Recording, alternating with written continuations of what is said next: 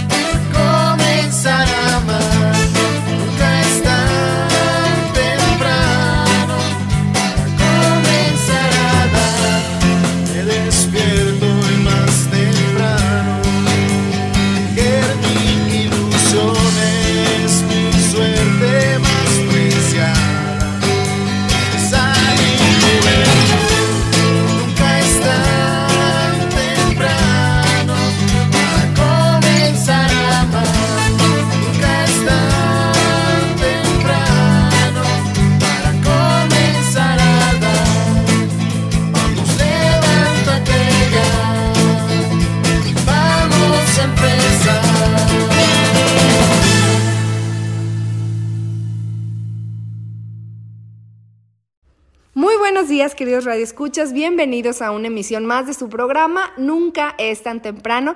Yo soy Lucero Apolo y te doy la más cordial de las bienvenidas a este tu programa Nunca es tan temprano. Muchas gracias a todos ustedes que nos acompañan ya en estos 16 años de transmisión. Gracias a Dios y gracias a ti seguimos al aire.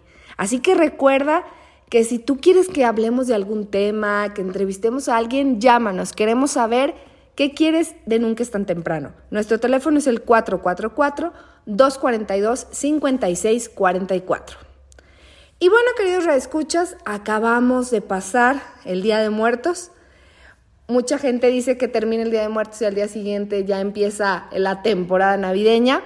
Pero bueno, yo creo que el tema del día de hoy nos va a ayudar muchísimo. Si bien vamos a hablar acerca de, un tema que a lo mejor ustedes en general pues lo saben, lo quieren, lo anhelan, lo quieren vivir, saben cómo llegar o a lo mejor no. Pero bueno, el día de hoy queremos profundizar, queremos filosofar precisamente un poco y para ello se encuentra nuestro querido padre Aarón Escobar Algarín, quien es director diocesano de la Pastoral de la Salud y él el día de hoy nos va a compartir el tema de la felicidad. Buenos días, Padre Aarón. Hola Lucero, ¿cómo están? Eh, queridos radioescuchas, gracias por invitarme a compartir con ustedes estos micrófonos de Nunca es tan temprano, como siempre, un gusto, un honor poder compartir las ideas, eh, la vida y, y también, pues, ¿por qué no nuestros horizontes de vida? Y bueno, hoy con mucho gusto vengo a compartir con ustedes algunas reflexiones que vamos a elaborar aquí entre Lucero y yo para todos ustedes acerca de la felicidad. ¿Eres una persona feliz? Ay, se quedaron pensando, queridos radioescuchas. A ver, ¿ustedes qué piensan? ¿Son felices o no? Y es que miren, ya empieza la temporada navideña. Creemos que ya la felicidad ya llega en, no sé, en los regalos, que ya la felicidad viene en aquel presente tan anhelado, en ese viaje en que vengan nuestros parientes, en las temporadas navideñas, en las vacaciones, no sé. Pero el día de hoy yo creo que es un buen momento para detenernos, para reflexionar de qué nos estamos llenando para esta temporada navideña, de qué estamos llenando nuestro corazón para recibir a Jesús el próximo 25 de diciembre. Y bueno, pues arranquémonos, Padre Aaron. Bueno, cuando este tema salió, una vez que Lucero y yo nos estamos echando una plática filosófica acerca de la felicidad, y miren, les voy a hacer una confesión aquí públicamente. Cuando a mí me preguntan si soy feliz, yo les contesto, no soy infeliz. Y eso para mí es una ganancia muy padre porque cada quien tiene una escuela propia para alcanzar la felicidad. Y yo me he dado cuenta que eso de la felicidad no es algo tan sencillo de alcanzar, ¿eh, queridos radioescuchas.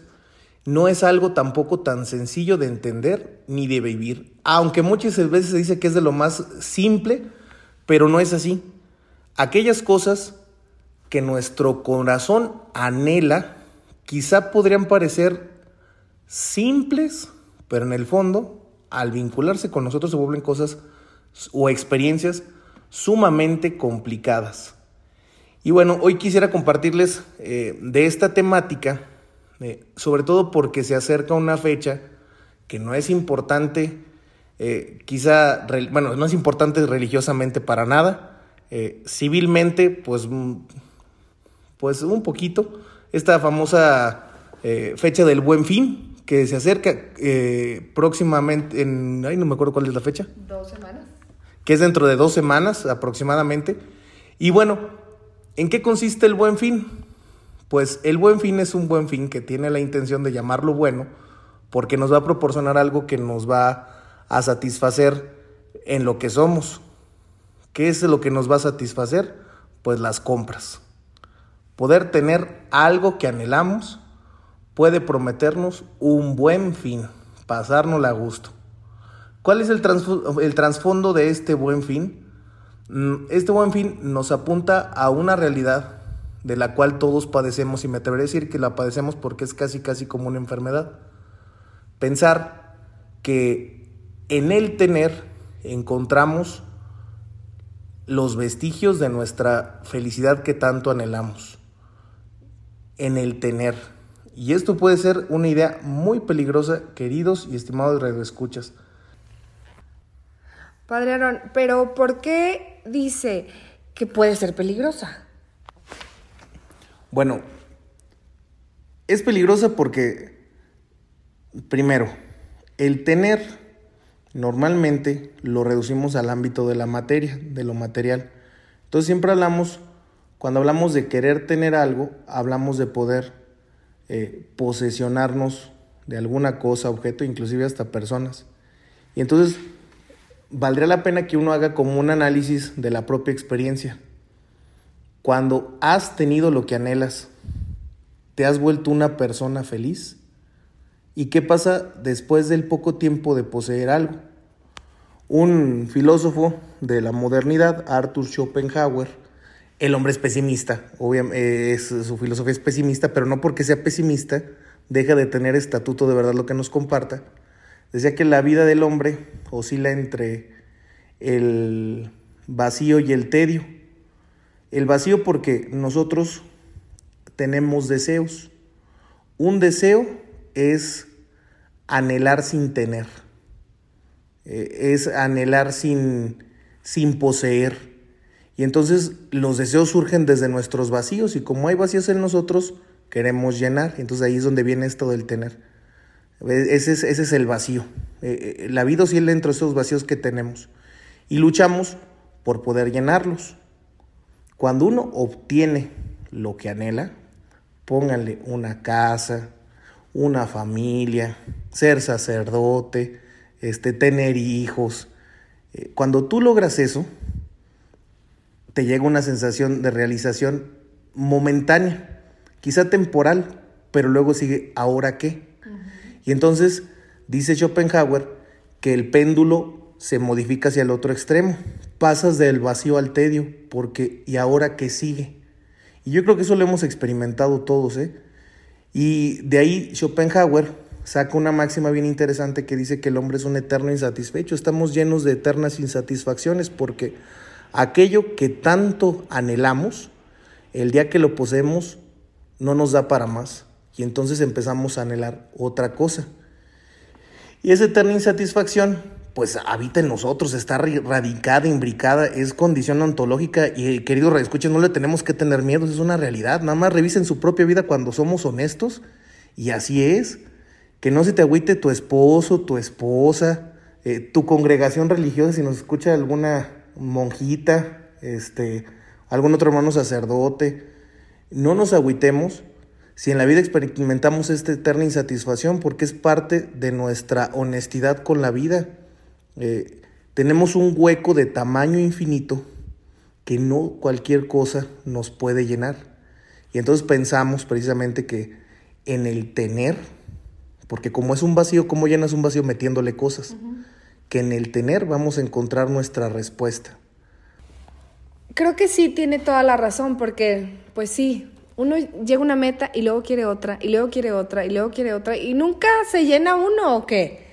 Y es que se supone que a nosotros nos enseñan, pues, que la felicidad, pues ya eterna, ya es cuando nosotros lleguemos al cielo, ya estemos con Dios, pero pues ni modo de esperarnos hasta, hasta que llegue ese momento, sino que quizás podamos llegar, llenarnos de esas felicidades temporales como, como quizá usted lo llama. Y bueno, Lucero ha dado en un punto al que vamos a llegar en el siguiente bloque, pero aquí aprovecho una cosa. La, la felicidad de verdad consistirá en llenarnos. La, verdad, la verdadera felicidad tiene que consistir en llenarnos. No podrá consistir, por ejemplo, en vaciarnos todavía más. O la felicidad no consistirá en aceptar ese vacío simplemente y descubrir que tenemos que movernos en esta vida con este hueco infinito y, y aprender como a valorar o disfrutar. No sé, so- son búsquedas bien, bien curiosas y cada quien tiene su propio camino. El Papa Francisco, no sé si recuerdan, sacó una encíclica bien bonita, eh, Gaudete de Exultate. Era la encíclica que ah, nos hablaba sobre la santidad. Y una de las ideas eh, muy originales de esta encíclica es que la santidad cada quien la obtiene en su camino. Una manera de entender la santidad no es colocarla como sinónimo de felicidad. La santidad es un plus a la felicidad. La felicidad es algo eh, que está posibilitado en todo corazón humano. Ojo, digo que está posibilitado, no que todas las personas este, sean felices o que lo logren. Ahori- Ahorita voy a explicar un poquito eso. Pero sí, todo corazón está posibilitado para la experiencia de la felicidad. La santidad viene a ser como esta capacidad que nosotros tenemos de no solo pensar, si lo hablamos así como en un plano muy filosófico, en la propia felicidad, sino la felicidad que compartimos con los demás. Y entonces nuestras búsquedas como cristianos no son solo las búsquedas de felicidad, son las búsquedas de la santidad. Y aquí encontramos como unos aspectos bien, bien interesantes, porque si nos fijamos, la mayoría de nosotros no somos muy, no sé si la palabra sea paganos o seculares, pero aspiramos mucho a ser personas felices, pero poco aspiramos a la felicidad de los demás. Y nos vienen como estas ideas muy humanistas, que tienen su grado de razón, pero no tienen un horizonte cristiano desde el que se formulan, que dicen nadie da lo que no tiene. Sé tú feliz primero para hacer feliz a los demás. Inclusive hasta agarramos algunas citas bíblicas como esta de eh, amar a los demás como te amas a ti mismo, diciendo que primero me amo yo y luego amo, a los demás. Entonces son ideas que de fondo son muy buenas, pero que tienen poco cristianismo sano de fondo, porque nos hacen nuevamente muy autorreferentes, pensando que la felicidad eh, es está hacia nosotros y que por tanto llenamos algo y eso nos hace felices. Cuando quizá, quizá el camino a la felicidad no está en colocarle algo al corazón, sino en arrancar algo y darlo. Por ahí puede ir esta primera idea de este bloque.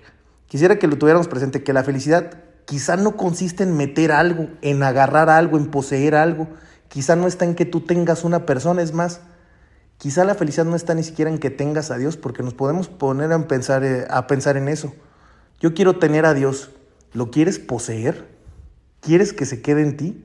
Eso te hará de verdad una persona feliz. ¿Y qué tal si la felicidad a la que estás llamando es algo más? Y es donde podríamos enlazar con esta idea de santidad. Reitero, quizá no sea en que tengas algo, quizá no sea en que poseas algo, quizás seas en que, quizás sea en que des dones o te quites algo, o que aceptes algo. Lo, lo podemos dejar así un poquito como en el aire para eh, que el espíritu, el cerebro y el corazón acomoden algunas ideas y que esto lo podamos responder en el próximo bloque. Claro que sí, padre. Así que vamos rápidamente a un corte comercial. Compártanos sus pensamientos, sus sentimientos. El teléfono es 444-242-5644. Regresamos, no le cambies. No le cambies, en un momento regresamos. Ya estamos de regreso en Nunca es tan temprano. Radio Escuchas, estamos de vuelta en nuestro programa Nunca es tan temprano. Ya es nuestro segundo bloque y el día de hoy estamos hablando acerca de la felicidad con el padre Aarón Escobar Algarín, quien es director diocesano de la Pastoral de la Salud.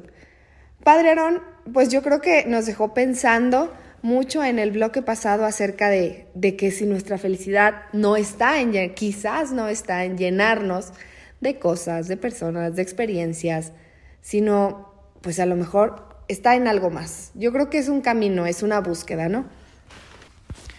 Sí, es, miren, un problema de ponernos como a, no sé si, si pues, es- puede ser propio la palabra filosofar porque a mucha gente le choca este verbo, pero ponernos como a pensar o a reflexionar, o a interiorizar es que se empiezan a romper conceptos con los que nos movemos, empezamos a ver experiencias distintas y eso es un ejercicio bien sano, bien sano.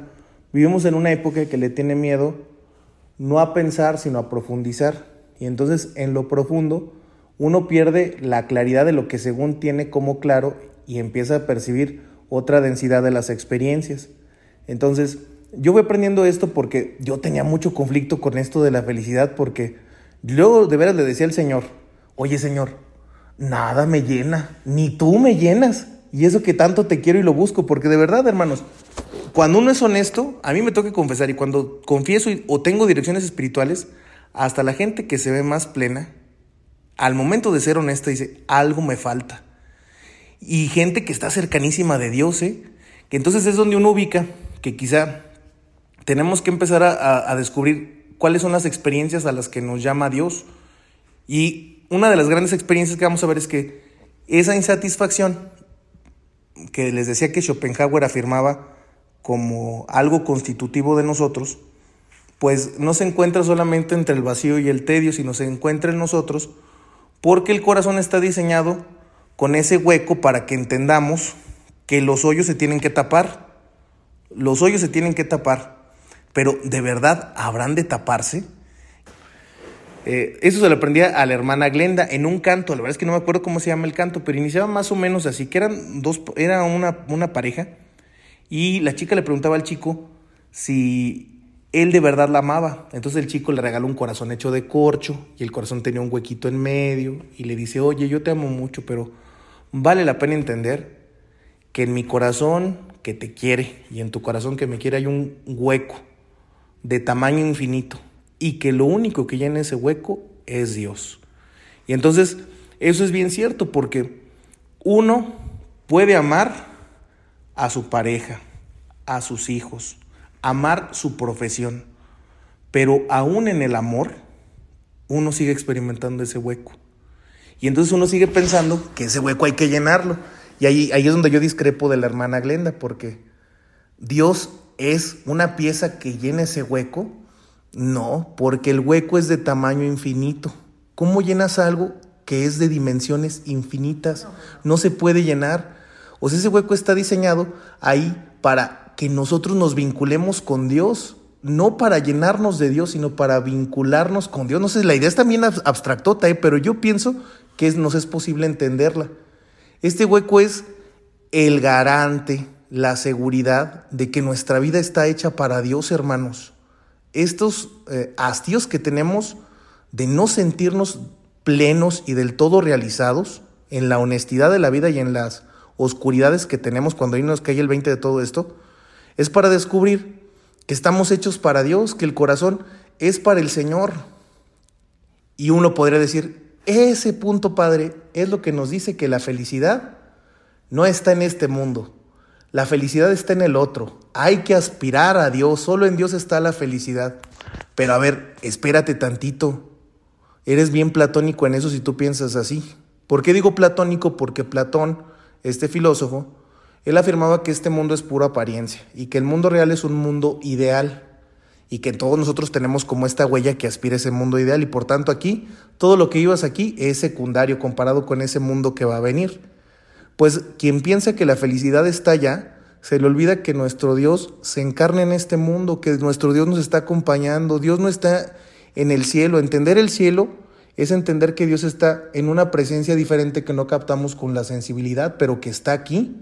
Él nos acompaña, no nos deja solos. El Adviento va a ser una oportunidad bien bonita, hermanos. Esa idea ahorita la ando desarrollando, espero que Dios nos dé luces para hacerlo en, en alguno de nuestros retiros de Adviento. Es un Dios que va y que viene, pero no se va. O sea, al mismo tiempo que va y que viene, sigue siendo una presencia activa siempre en nosotros.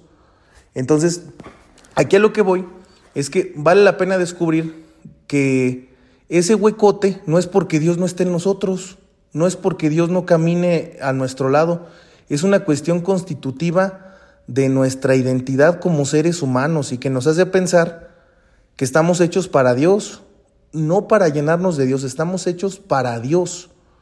Reitero, no es lo mismo ser para Dios que llenarnos de Dios.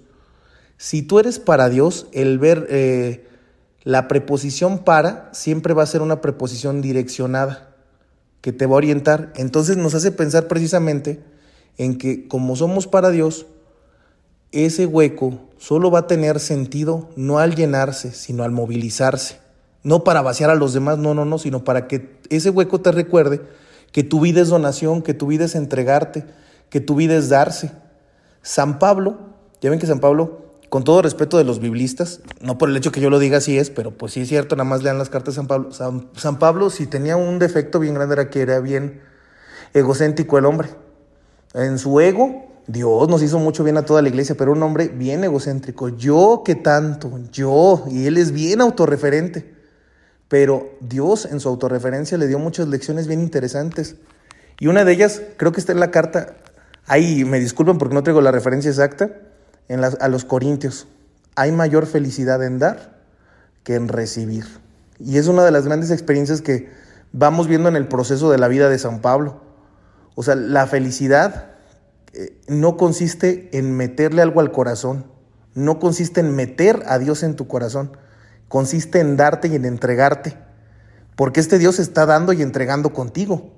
No lo tienes que meter para darlo, no, en tu entrega Dios está entregándose a tu lado. Son ideas medio así abstractosas y que no siempre consideramos, pero valdría la pena que uno haga el esfuerzo, hermanos. Si ustedes son así como el padre Aarón, que se sienten insatisfechos con muchas cosas y luego dices, chin, nada me llena, oye, ¿ya has tratado de dar? ¿Has tratado de entregarte no para obtener algo, sino entregarte así simplemente por el hecho de donarte, de hacerle como nos enseñó Jesús? Pues se supone que ese es el grado donde uno de verdad encuentra esa felicidad que no está en el cielo, se experimenta desde aquí, aquí la pregustamos, la vivimos también. En el momento que nos toque llegar a la presencia de Dios, pues vamos a estar ya en plenitud en la resurrección, vamos a estar cristificados, vamos a alcanzar esa misma plenitud que tenía Jesús, de donarse y darse por completo, y es donde podemos hablar de una felicidad eh, eterna, porque nuestra vida va a ser netamente donación, no porque el corazón se va a llenar, eso nos suena bonito porque estamos acostumbrados a que, lo reitero, que los vacíos se tienen que llenar, sino porque en la presencia de Dios nuestra vida va a ser una constante donación y entrega. Y entonces, padre, podríamos decir que la felicidad no está en recibir, sino está en dar. Pero podemos experimentar felicidad en ambas vías. Sí, eso, e, eso, eso también es cierto, porque como la felicidad es un constitutivo de nosotros como seres humanos, aquí les voy a presentar otro filósofo que me gusta mucho, Julián Marías, es un español. Eh, no es tan conocidillo el hombre, pero es bueno, es un muy buen filósofo. Eh, él tiene una frase que me gusta mucho y que a algunos les choca porque es una frase, una frase con, eh, es una frase paradójica, porque tiene una contradicción, pero en la vida la experimentamos. Él dice, la felicidad es el imposible necesario. La felicidad es el imposible necesario. Es decir, para él la felicidad no es, posible. Tú no puedes en tu condición de ser humano realizar la felicidad, pero la necesitas. Entonces, por tanto, en nosotros hay una tensión este, condenatoria, también es bendición, pero hay una tensión en nosotros que nos hace estar siempre anhelando esa felicidad. Y, y para Julián Marías, la felicidad no consiste tanto en alcanzarla, sino el ejercicio de buscarla. La felicidad, como es un imposible necesario, tu búsqueda constante de la felicidad es lo que te puede dar acceso a final de cuentas a esa felicidad que es imposible pero es necesaria. Es bien paradójico porque no se alcanza, porque la lógica no nos da para captarla, pero la experiencia sí. Y, y en ese sentido va esto que nos dice eh, Lucero, nuestras búsquedas de la felicidad nos dan eso.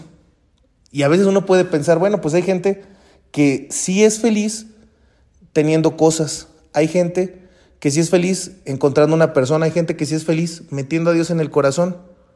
Y eso está bien, es, es, es un camino. Por eso les decía que eso es muy interesante de la encíclica del Papa Francisco, cuando nos habla de la santidad, que es la felicidad llevada al extremo, a la donación. Eh, pero también descubrimos que inclusive esas personas que son felices, en el albor de su vida, van a descubrir, o en el albor no, en la plenitud de su vida, van a descubrir que no se trataba solo de tener, de recibir, se trataba de vaciarse, de entregarse, de donarse. Entonces, por, por ahí va más o menos la idea. Ojalá que nos pueda servir un poquito esto. También por otro lado, valdría la pena ponernos a pensar, como en ese principio que les decía hace ratito que versan muchas teorías humanistas. Eh, no son teorías humanistas, pero versan muchas eh, corrientes humanistas, ¿no?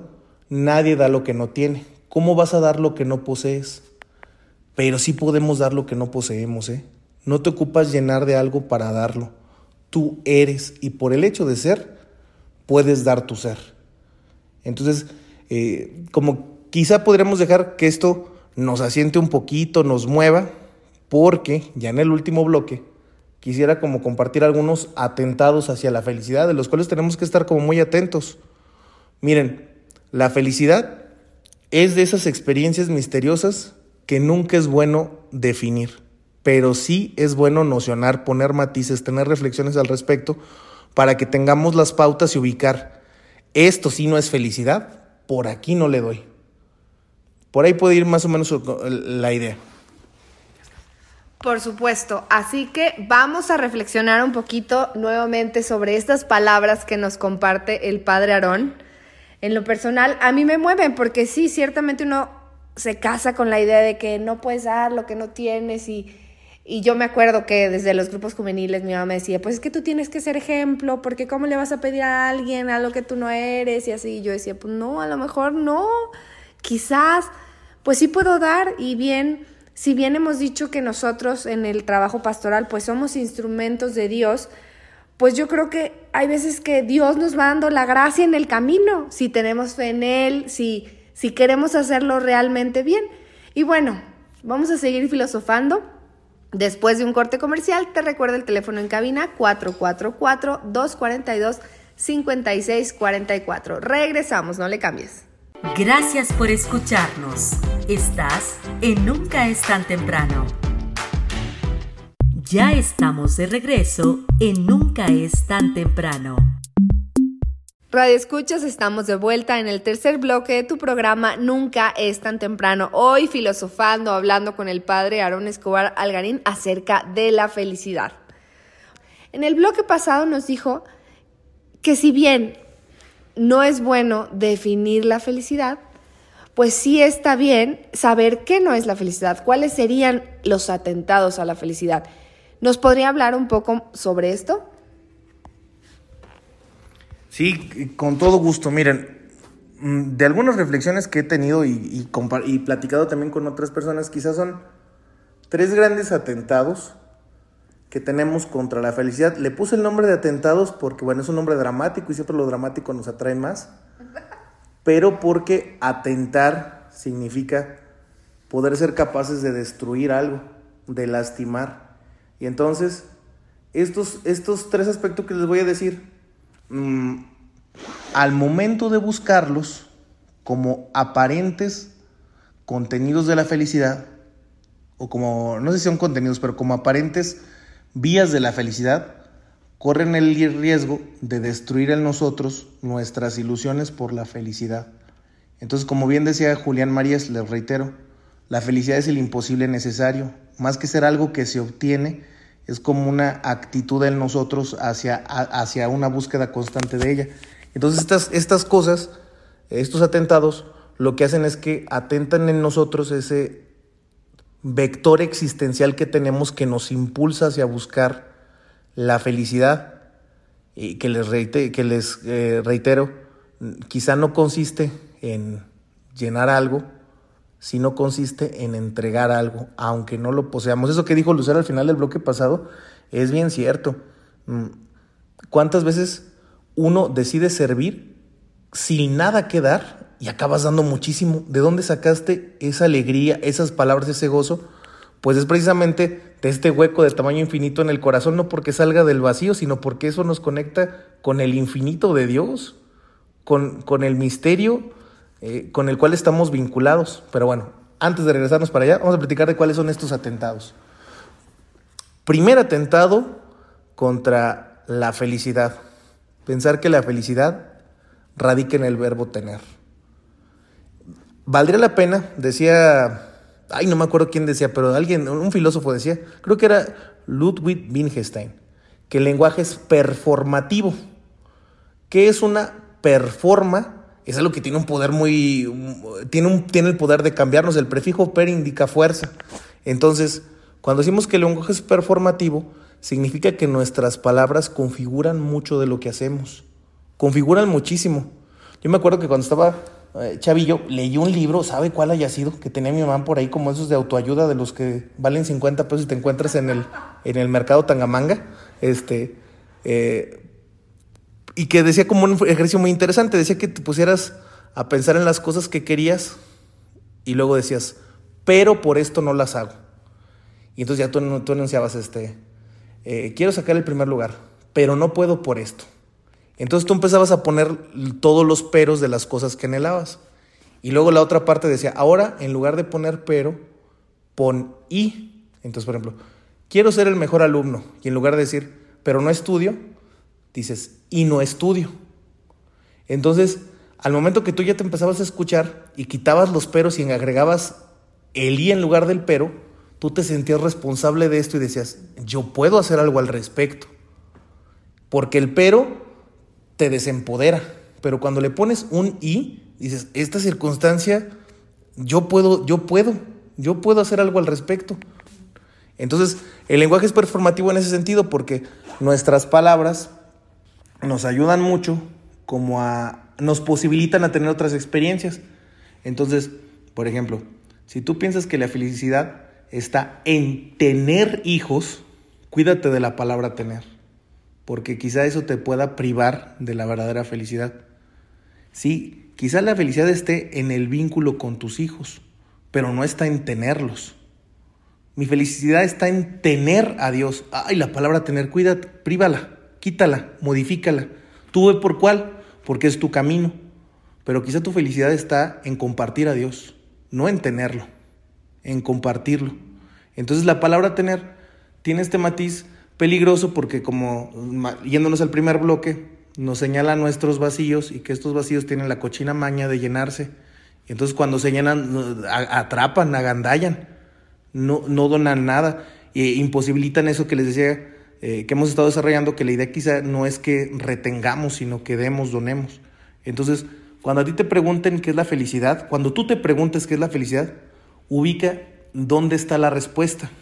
Y si encuentras la palabra tener, te propongo el ejercicio que busques otra palabra que te pueda dar más consuelo y más horizontes, este, porque la palabra tener corre el riesgo de atentar contra nuestra verdadera vivencia de la felicidad. Muy bien, padre. Yo creo que está bastante objetivo esto que nos dice y pues sí, quitar la palabra tener. Y bueno, el segundo atentado. El segundo atentado, eh, pues va muy, muy de la mano con estas experiencias que hemos tenido muchos de frustrarnos en el camino de, de ser personas plenas y felices.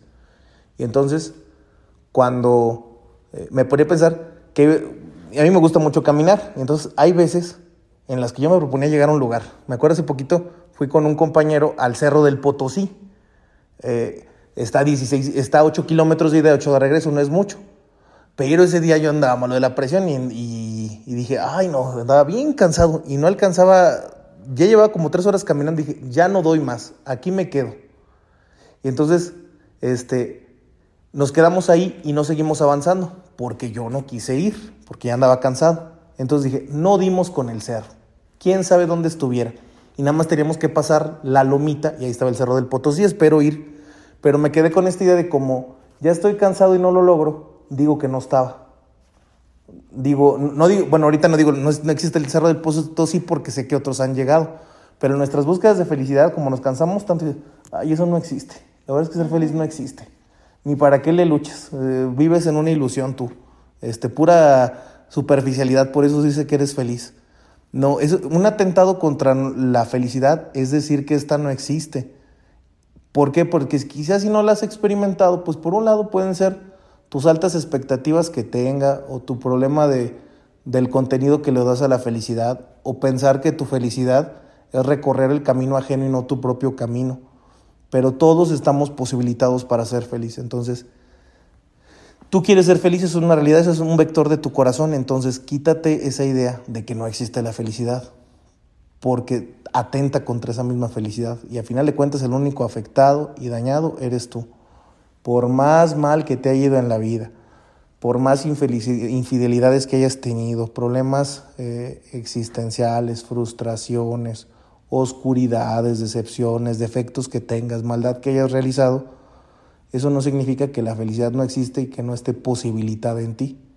Nuestro Dios es bueno y, y este Dios que es bueno te ha dado a ti la posibilidad de tener plenitud en tu corazón. Eso no depende de ti. Eso ha dependido y ha dependido, depende y dependerá siempre del corazón de este Dios que es bueno y te posibilita para ese estado. Así que ánimo, no desistan en este camino. Sí existe, de que existe, el Padre Aarón ya nos dijo que existe, ¿verdad?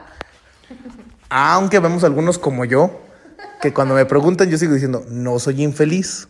Eso, porque estoy en búsqueda, no soy infeliz. Pero eso no quiere decir que, no, que significa que la felicidad no exista.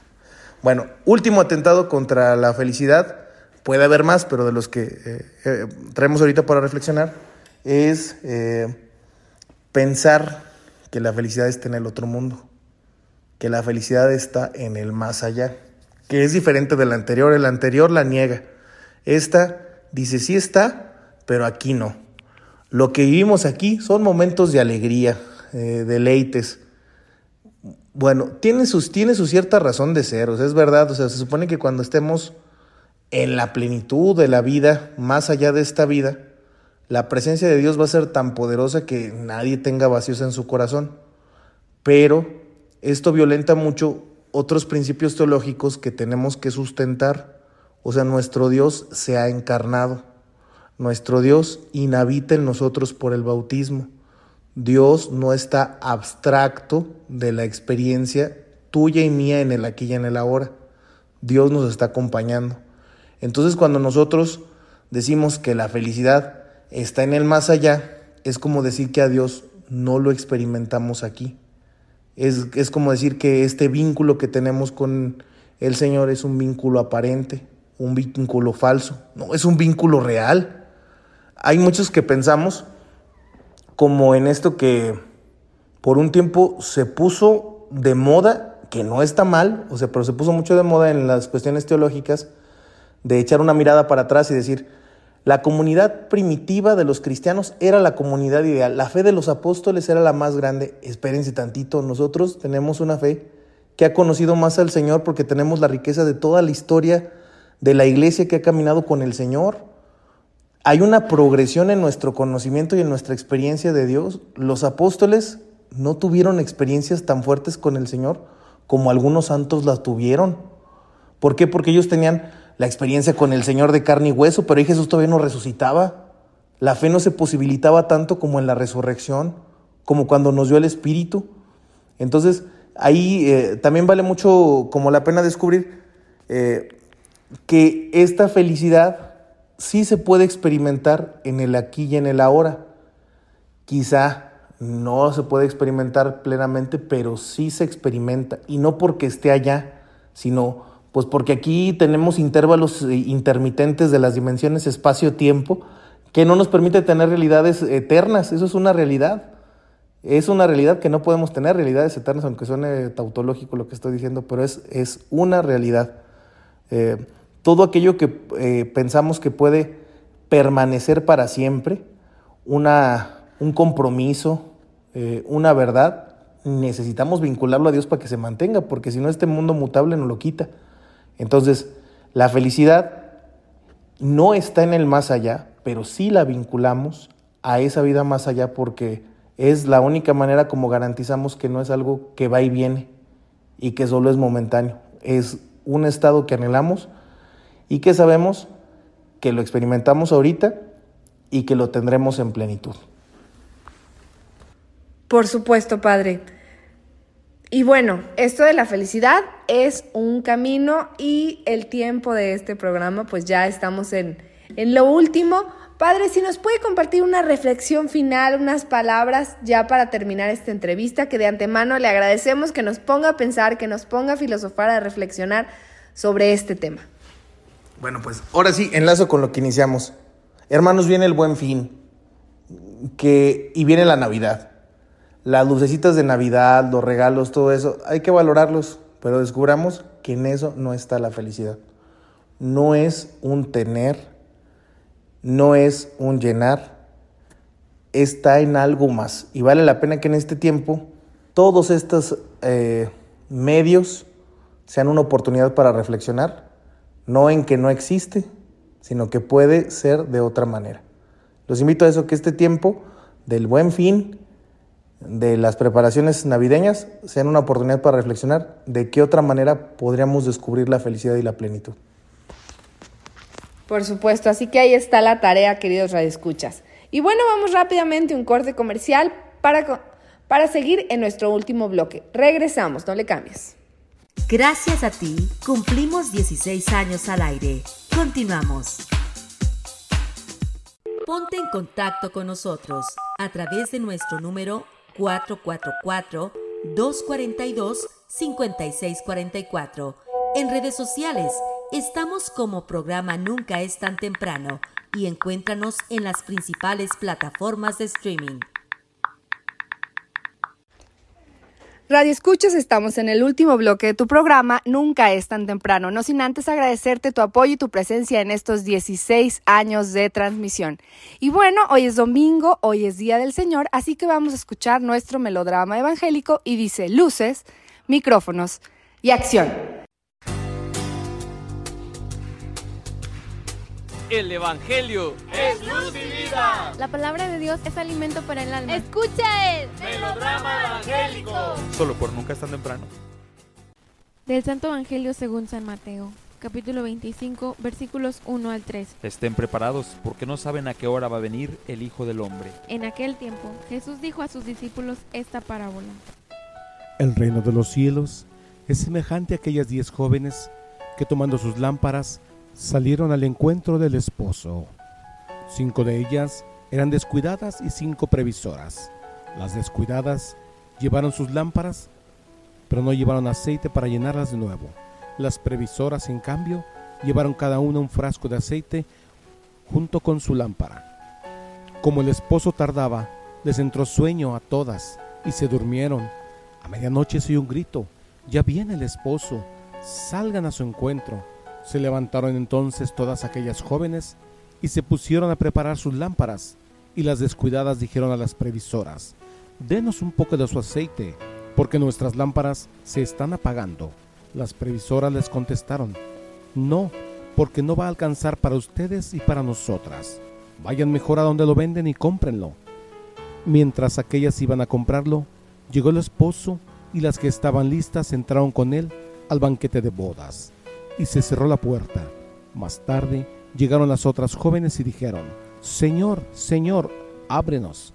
Pero él les respondió, Yo les aseguro que no las conozco. Estén pues preparados, porque no saben ni el día ni la hora.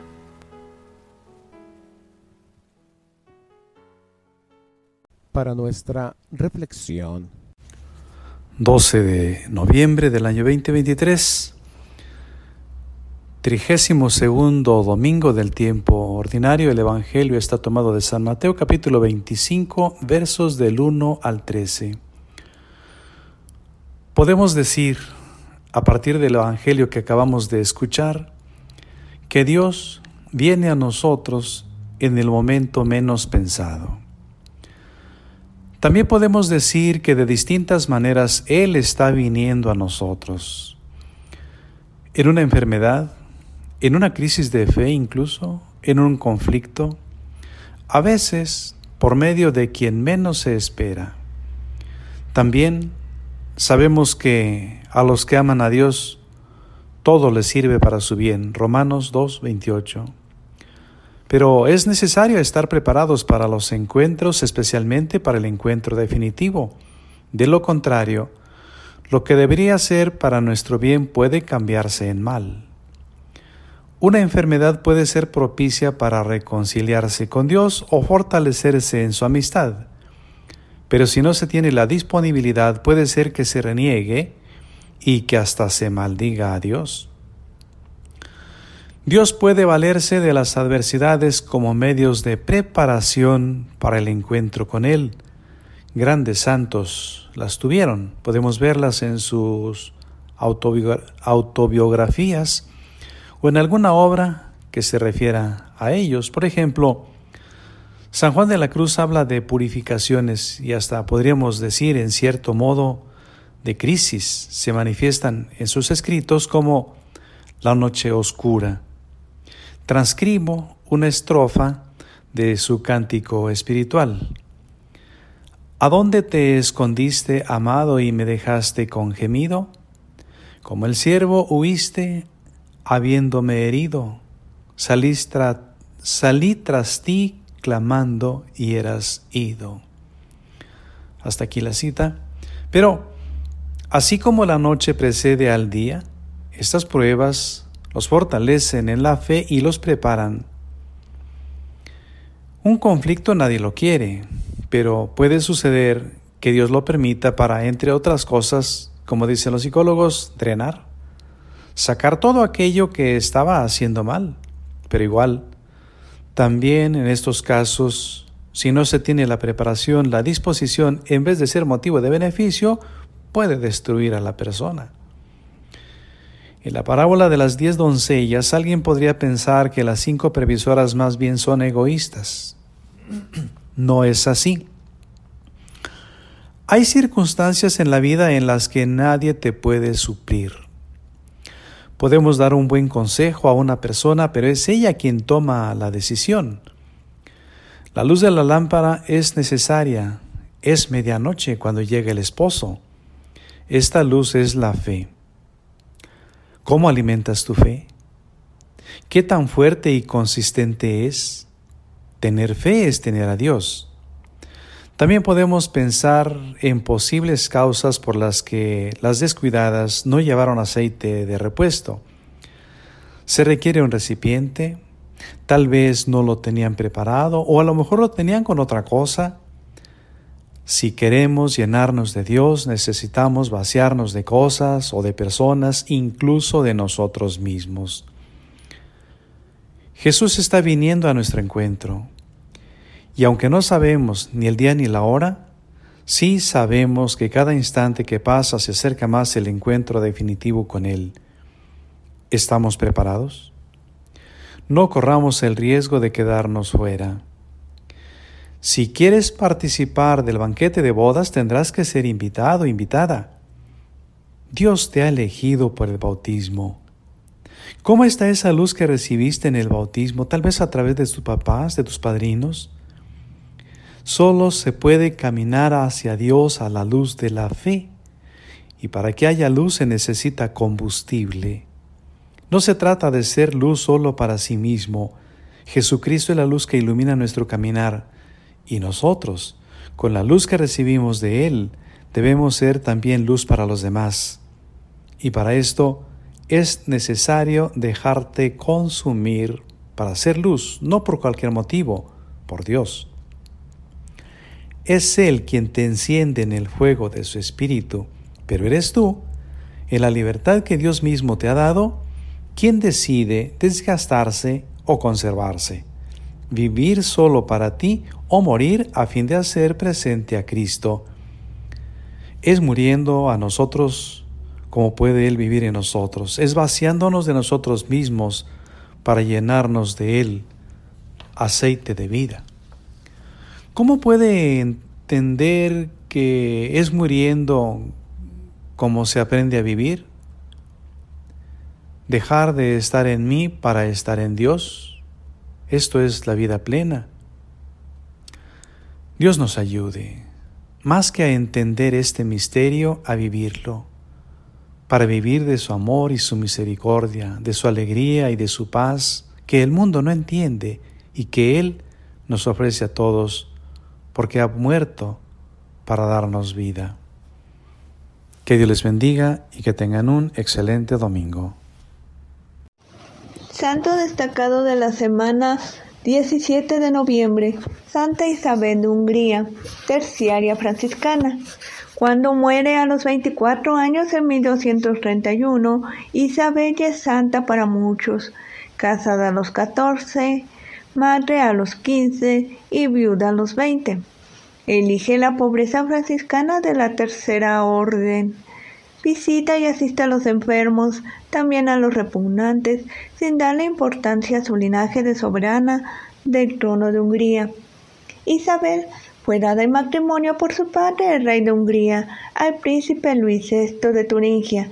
En matrimonio tuvo tres hijos. Se amaban intensamente que ella llegó a exclamar un día, Dios mío, si a mi esposo lo amo tantísimo, ¿cuánto más debiera amarte a ti?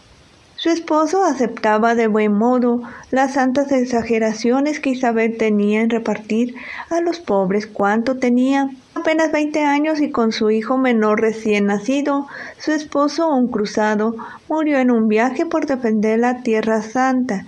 Casi se desespera al oír la noticia, pero se resigna y acepta la voluntad de Dios. Rechazó varias ofertas de matrimonio, y se dedica a vivir en la pobreza y al servicio de los desamparados y pobres. Fue canonizada por Gregorio IX en 1235, nombrada patrona de la Orden Tercera de San Francisco de Asís.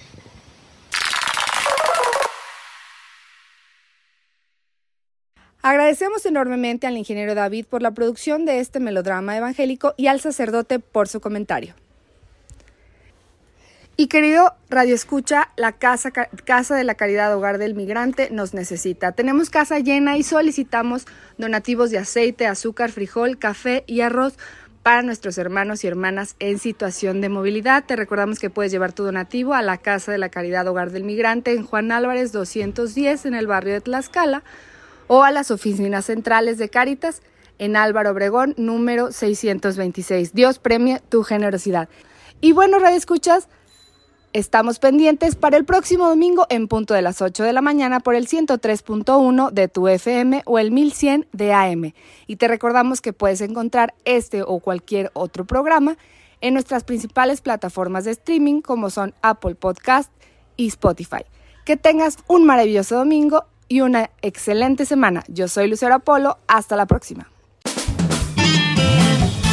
Los radioescuchas a sintonizar el próximo domingo. Este es tu programa Nunca es tan temprano.